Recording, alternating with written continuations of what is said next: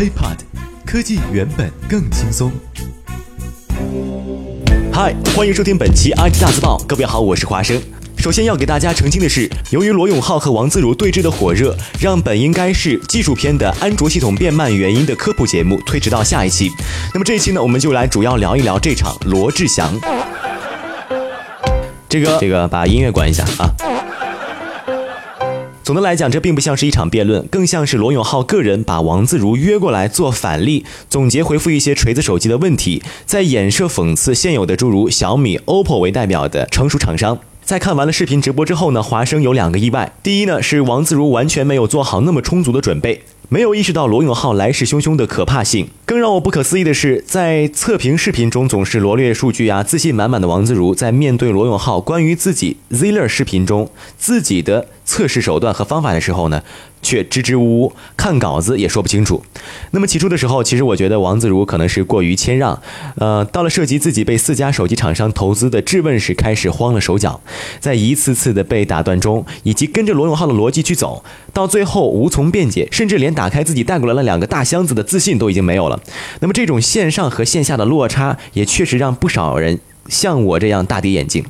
另一方面呢，由于王自如本身的姿态放的是太低了，使得他对罗永浩的尊称和客气，以及希望和谈的一个态度，在罗永浩面前反而觉得有些认怂和心虚。那么这种准备不充分呢，不是指桌子上摆的那些东西，而是在于内容上和心理上。他可能不曾想到罗永浩会把 Ziller 的所有问题都给曝光出来，而这样造成的直接后果就是，等到罗永浩把自己从测评本身打击到法律道德层面的问题之后。王自如自己已经无法还击了，因为他的副稿仍然是围绕着锤子手机的产品本身的，而一个道德有缺陷、知法犯法的人，谁还会信呢？或者说，在知道了 Ziller 这么多黑幕之后，谁还会关心锤子的那些问题呢？这是第一点意外。第二点意外呢，就是罗永浩竟然会如此的不留情面，是一副完全要把王自如和 Ziller 搞臭的架势。带来了一沓彩色的 PPT 大纸板，白纸黑字再加上彩图，生怕观众看不见。呈现的不仅有文件、有视频，并且已经提前上传到了锤子网站的子域名网址上。全场呢基本上有理有据，逻辑清晰，倒背如流。而且在此基础上呢，又像一个主持人一样把控全场的节奏。那么罗永浩的这个思维逻辑呢，首先呢要摆明王自如的测评没有那么专业，有很多硬伤的地方。其次，Ziller 的视频有故意黑的嫌疑。再次要说明，Ziller 的投资方均为手机企业，不可能客观。同时还要攻击 Ziller 的维修服务为从黑色渠道订货，有违法之嫌疑。最后呢，再针对王自如视频最后那一句略带有人生教导意味的“你可以认真，但不能任性”，直接指出王自如出道以来的所有工作都是流氓在装理想主义情怀，并对之嗤之以鼻。当然了。罗永浩的一些逻辑也是有问题的。客观来讲，样本数量与团队的专业性问题都可以通过时间和金钱来解决，而这也是昨天晚上辩论的一个最关键的问题之一。而 Ziller 在一些核心数据上呢，没有做到足够量的调研，却得到了一个质的结论。这也是不对的，但是我们黑炮的也做测评服务，那么测评机构是否应当盈利，也就是是否应该收钱呢？答案是肯定的，因为需要生存。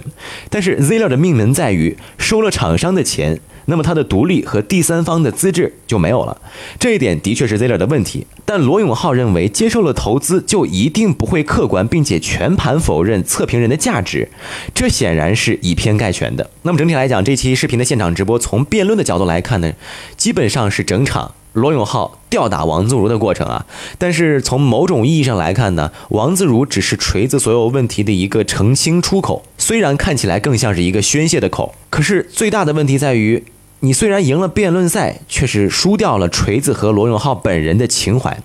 之所以会这么说呢，一方面是出于对于弱者的同情，另一方面也是对于罗永浩不尊重对手，包括打断、讽刺、嘲弄和辱骂的手段。为什么这么说呢？因为对于大部分锤子手机的用户，或者说潜在用户来讲，罗永浩和他的情怀是他最大的招牌。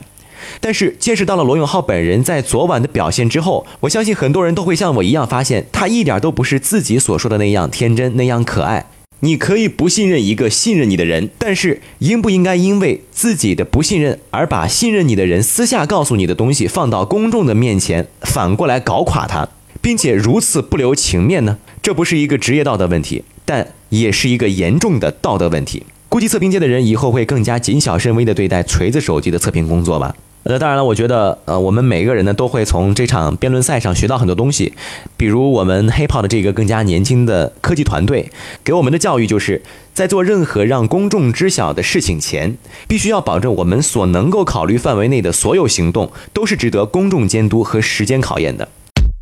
以上内容仅代表华生个人观点，不代表 HipHop 的官方立场。OK，那我们本期的 IT 大字报就到这里了。IT 大字报不报你怎知道？我们下期再见。轻松爽口，让肌肤再无头屑烦恼。